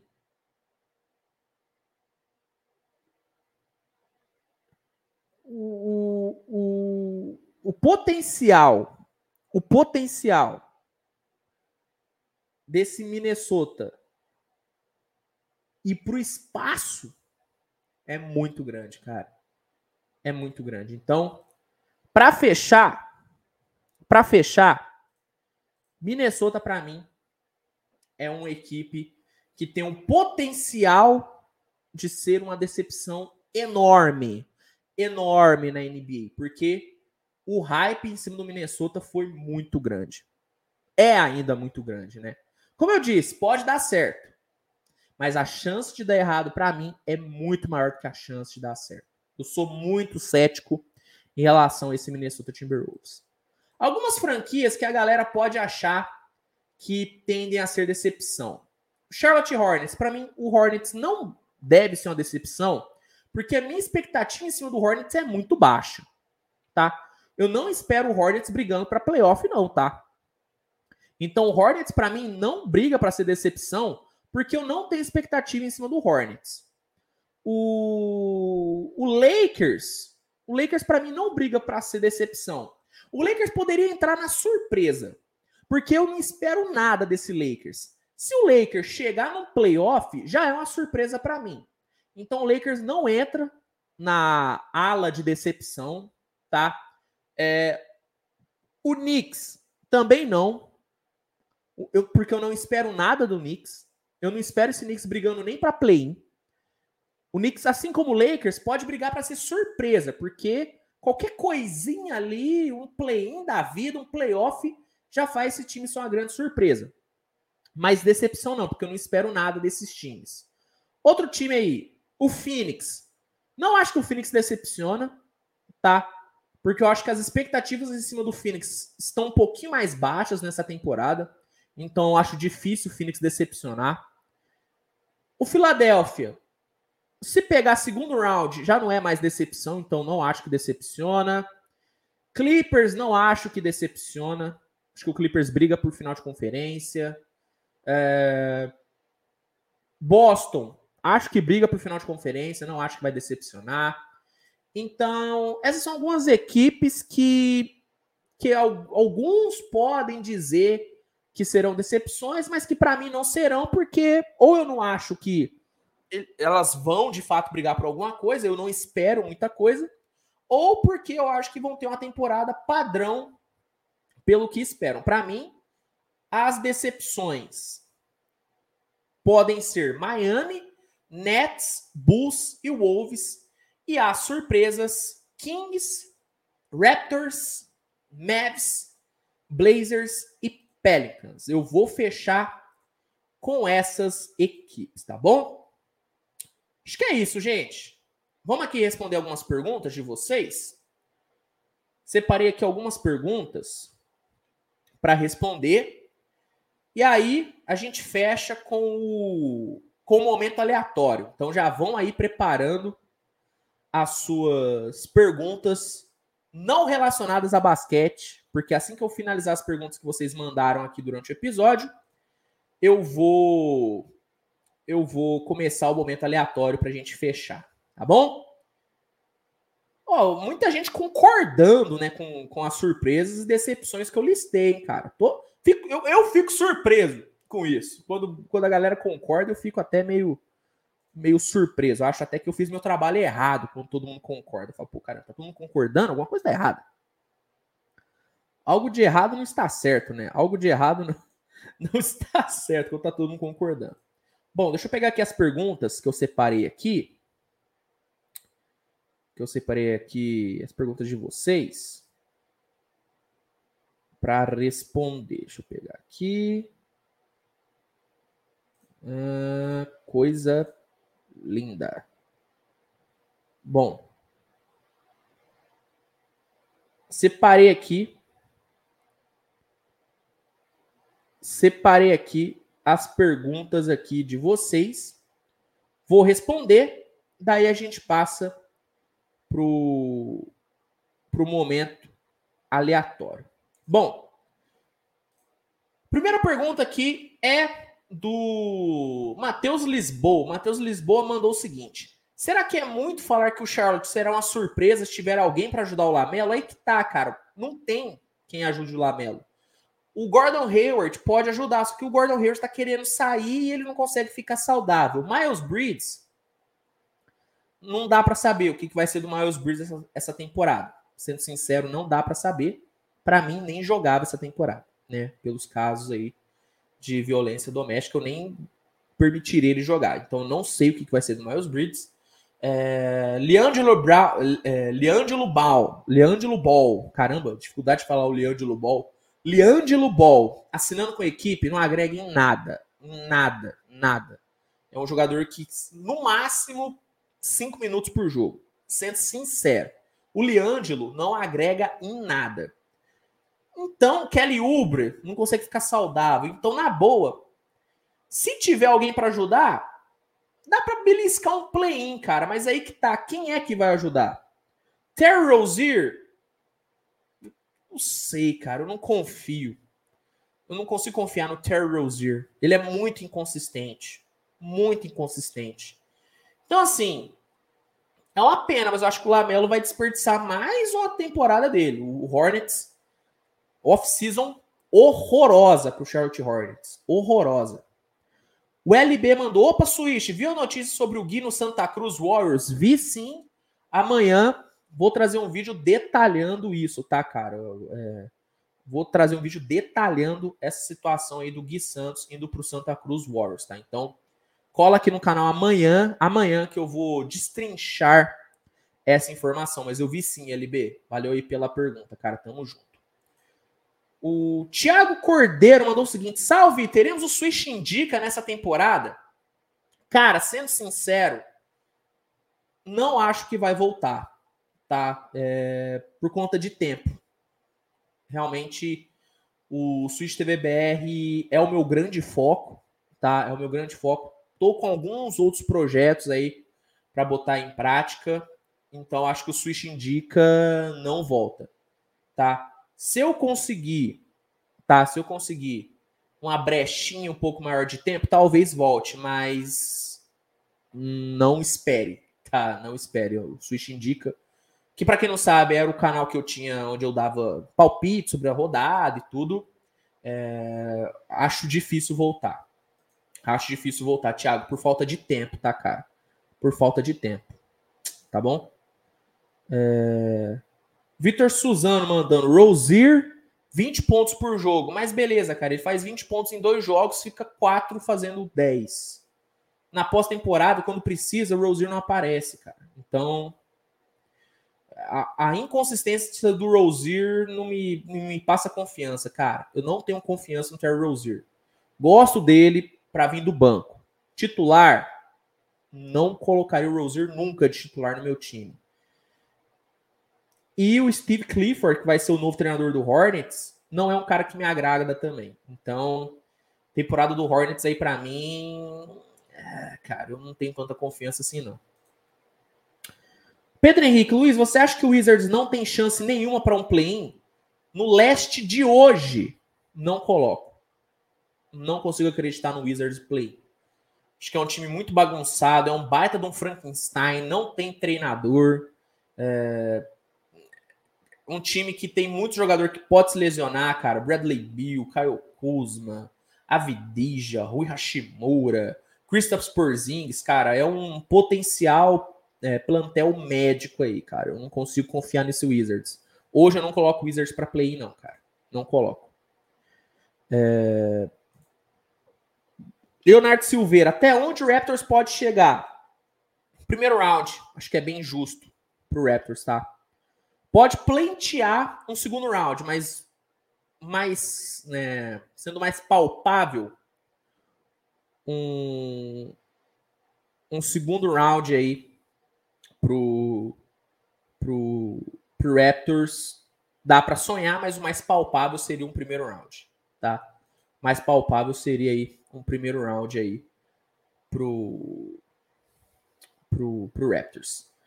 Vinícius mandou: Filadélfia é uma decepção para você? Não, cara, nem jogou, pô. nem jogou, não é decepção. Não, cara, acho que Filadélfia deve entregar o que espera. Não, Filadélfia, eu espero, eu espero um segundo round pro Filadélfia. Acho que dá para entregar tranquilamente. Tá, o Filadélfia pode acabar sendo uma surpresa, porque pode acabar excedendo as expectativas.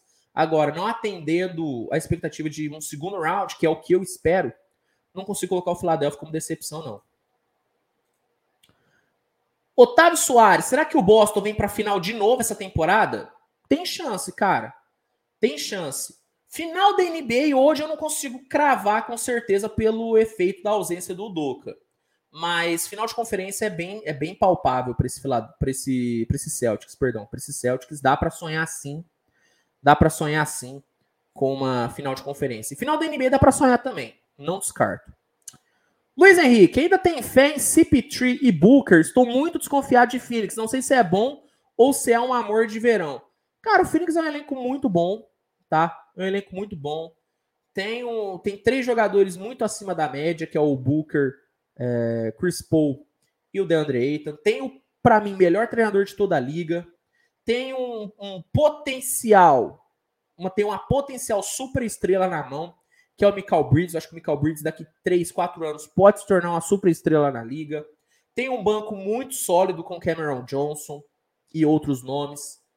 Cara, eu gosto muito do Phoenix, cara. Acho que é um time que tem tudo para brigar por um segundo round, talvez até uma final de conferência. Eu tenho muita fé ainda nesse elenco do Phoenix, muito por conta do Monte Williams, isso é verdade. Muito por conta do Monte Williams, que para mim é o melhor treinador da liga. Mas é um elenco forte, cara. Tem bons nomes, time bem treinado. Me preocupa o extra quadra do Phoenix. Tá? O quão isso pode impactar na temporada do Suns. Toda a polêmica do Robert Saver, né, a possibilidade, a possibilidade não, né, a certeza de venda da franquia.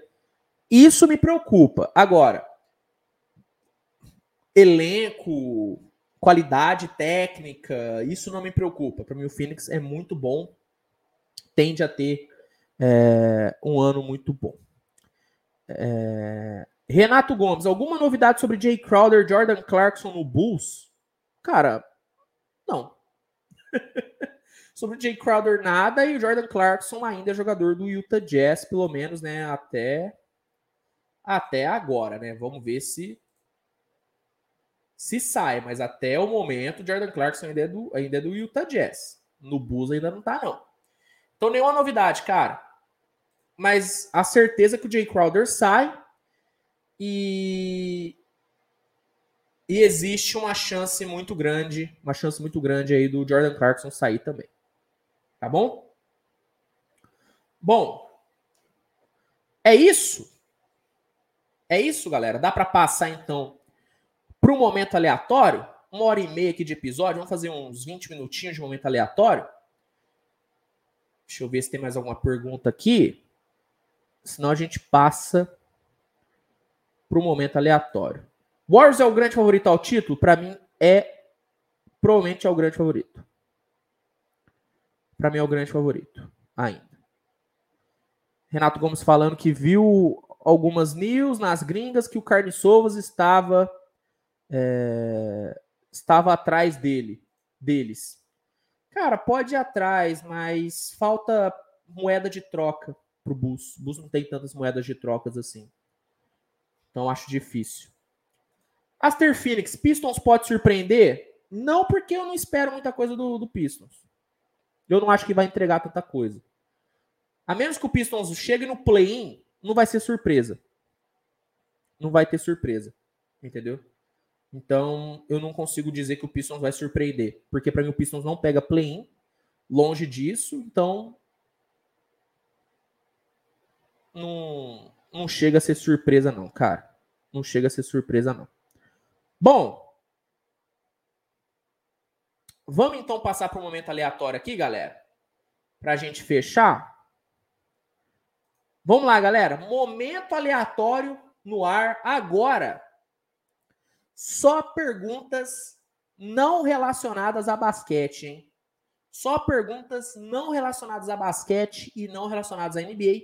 É hora da gente relaxar, é hora da gente trocar ideia. Então, tá aberto um momento aleatório, manda aí sua pergunta, sua questão. Quer um conselho amoroso, quer um conselho aí sobre trabalho, quer perguntar sobre, vamos lá, jogo do Brasil de hoje. Manda aí, manda aí que eu vou responder, tá? Momento aleatório está no ar.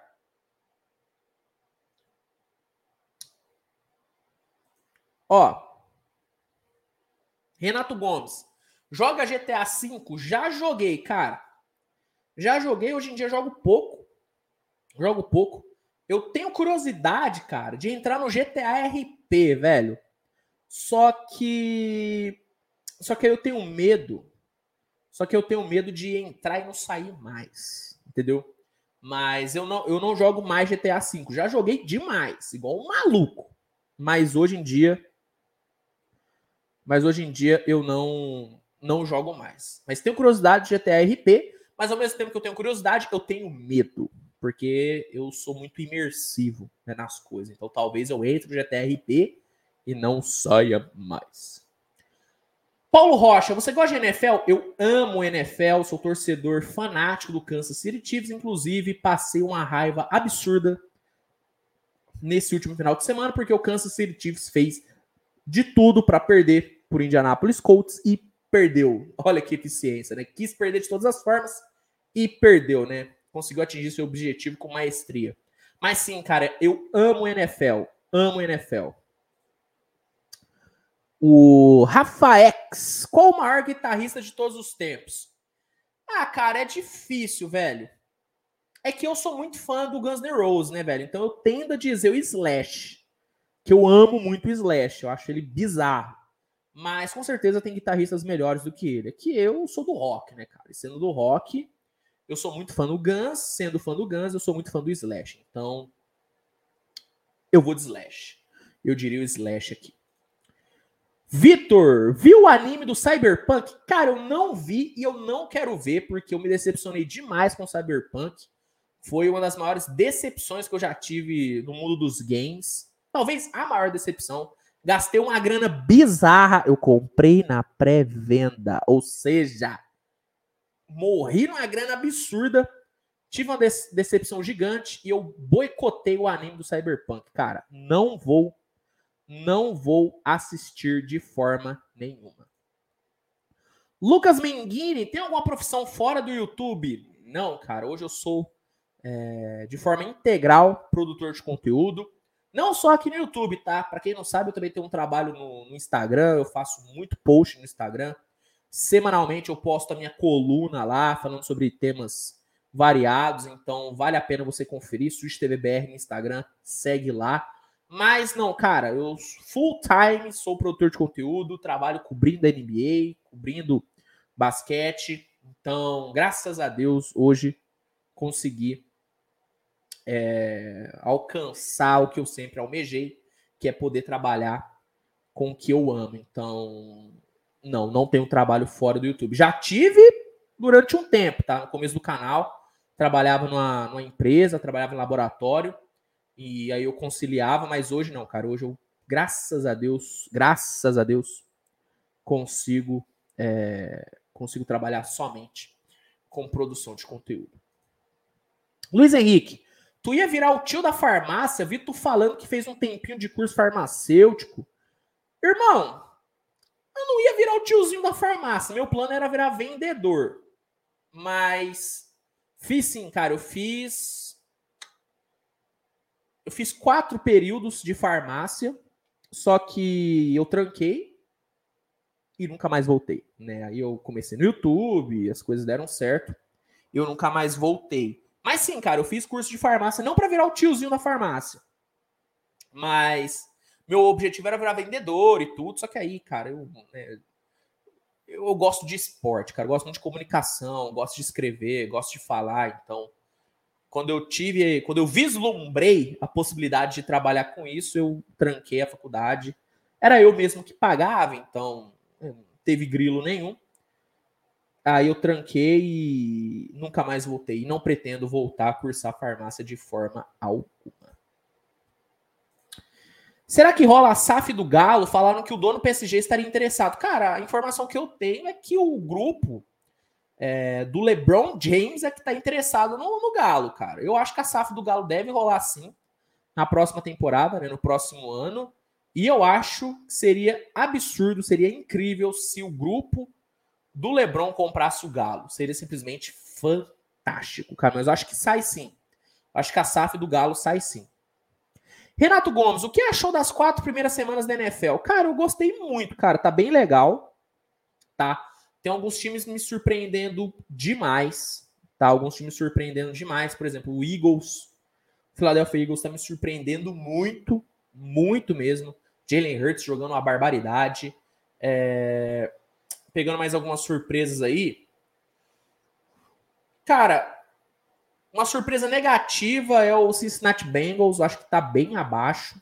Essa essa linha ofensiva do Cincinnati, do Cincinnati, do Cincinnati, eu tô muito louco, Cincinnati Bengals, tá me preocupando, é, tá me surpreendendo também o Baltimore Ravens, Ravens, eu sei que tinha uma expectativa alta em cima do Baltimore, do, do Lamar, só que para mim tá excedendo as expectativas, impressionante que o Lamar Jackson tá jogando, para mim é o MVP da temporada até aqui, o Buffalo Bills bem demais e o Miami Dolphins, né, cara? Impressionante que o Miami Dolphins está jogando, loucura. Tua Tagovailoa é absurdo, cara. Então tô adorando as quatro primeiras semanas. É, o Kansas City conseguindo boas vitórias. Ontem, ontem não, né? Esse último final de semana, uma derrota bizarra. Mas eu tô gostando, cara. Tá sendo um ótimo início aí de temporada. Um ótimo início. Vamos ver aqui. Ó, o Cris. Hexa vem esse ano? Tô confiante, cara. Tô muito confiante no Hexa. Tô muito, muito confiante no Hexa, cara. É... Luiz Henrique, o Vasco, o Vasco sobe, que eu tô torcendo pro Londrina é brincadeira. Que é isso, pô? Eu tô, tor... eu tô torcendo Eu tô torcendo pro Vasco subir, pô. Eu quero que o Vasco suba. E eu acho que vai subir, cara. Eu acho que vai subir. Torço muito pro Vascudo. Sou fã do Vasco. É, Vitor Suzano, torce para qual time de futebol? Cara, eu sou corintiano, velho. Sou corintiano, tô aí nessa sofrência há muito tempo. Rony Moura, já que você gosta de rock, você gosta da, ban da banda Duran Duran? Não sei se é uma piadinha, porque é, você acha que eu sou fanboy do Duran, mas não, cara, eu não gosto da banda Duran Duran, Rony, não gosto. Não gosto. Eu, a minha banda favorita é o Red Hot Chili Peppers, né? Minha banda favorita. É, é a que eu mais gosto. Eu gosto muito, por exemplo, do Jimi Hendrix. Eu tô com um pôster dele, deixa eu ver se dá para mostrar. Ó, ali, ó. Esse laranjinha ali, ó. Pôster do Jimi Hendrix. Sou muito fã do, do Hendrix. Mas minha banda favorita é o Red Hot Chili Peppers, cara. Red Hot Chili Peppers, gosto muito de Bon Jovi.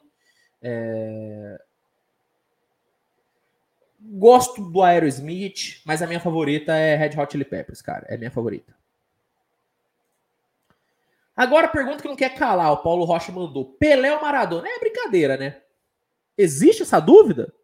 Pô, é o rei. É o rei. Não tem o que falar. Pelé, pô. Não dá para existir essa dúvida. Não dá. Renato Gomes, banquete perfeito no café, almoço e janta. Pô, Renato. É duro, hein? Cara, eu sou um cara muito simples. Café da manhã para mim, café preto e pão na chapa. Ou misto quente. Misto quente. E um pãozinho de queijo, né? Sou de Minas, tem que ter um pãozinho de queijo feito na hora. Almoço, assim, é uma curiosidade meio, meio boba, mas o meu prato favorito é arroz, feijão, carne moída e purê de batata. Esse é o meu almoço favorito. sou um cara muito simples, cara. E na janta, aí dá pra gente, né, dar uma rebuscada. Sushizinho, um sushizinho com vinho legal. Uh, top. Top. Esse seria o meu cardápio perfeito por um dia, cara. Matheus Lisboa, para você, qual os favoritos da NFL? Cara, hoje eu acho que disparado o favorito é o Buffalo Bills. Acho que o Bills é o meu favorito ao, ao Super Bowl. É, Kansas City Chiefs está para brigar. Tá, obviamente, minha torcida é pro Kansas City. Green Bay Packers dá para sonhar. Acho que Green Bay dá para sonhar. E não sei se para Super Bowl, mas o, o Miami Dolphins dá pra gente dá pra gente pensar aí no Miami Dolphins aí dando uma sur surpreendida. Bom, fechamos as perguntas aqui no momento aleatório? É isso? É isso? Fechamos aqui? Vamos ver se vai aparecer mais alguma. Bom, acho que é isso, né, gente? Acho que é isso. Uma hora e 43. Uma hora e 43. Episódio hoje um pouquinho mais curto. Acho que fechamos, hein? Acho que fechamos. Galera, vamos encerrar então o episódio dessa semana, tá? Quero agradecer a todo mundo por essa audiência maravilhosa. Você que só ouviu o episódio, muito obrigado. Você que esteve aqui comigo no YouTube, obrigado mesmo. Não se esqueça de deixar o like, tá? Que ajuda muito. Você que chegou no meio aí do episódio, fica tranquilo, vai estar disponível aí sob demanda. É só você entrar aí depois e conferir, vai ficar salvo no YouTube, não se preocupe. E é isso, né? Obrigado a todo mundo por essa audiência maravilhosa. Lembrando, Switch Podcast, gente, toda terça-feira, tá? A partir das 19h30, ao vivo no YouTube e disponível também em todas as plataformas aí de streaming, é, Deezer, Google Podcast, Spotify. É só pesquisar Switch Podcast que vai ficar aí. É, já vai aparecer né, o rosto deste que vos fala, tá bom? Galera, lembrando que o trabalho no Switch TVBR não para, então o dia inteiro tem conteúdo, são cinco vídeos ou mais todos os dias, então você que ainda não é inscrito, se inscreve para ficar muito bem informado de tudo que rola no mundo da NBA. E é isso, gente. Tá, hoje tivemos transmissão da LDB aqui no canal. Então você que não conferiu o jogo entre Paulistano e São Paulo, vale a pena conferir. Tá disponível aqui no YouTube, é só você clicar e na aba e, e na playlist LDB para conferir o jogo de hoje. E é isso, acho que todos os recados foram dados, né? O trabalho não para. Amanhã a gente volta com muito conteúdo. E é isso, gente. Obrigado a todo mundo. Grande abraço para a galera que só acompanha o podcast. Semana que vem a gente se vê e para a galera que não perde um vídeo aqui no Switch TVBR, a gente se vê amanhã com muito mais conteúdo. Tamo junto e tchau, tchau, galera. Essas foram as surpresas e decepções, né? Pelo menos podem ser, né, surpresas e decepções dessa próxima temporada. Espero que vocês tenham gostado. Tamo junto e tchau, tchau.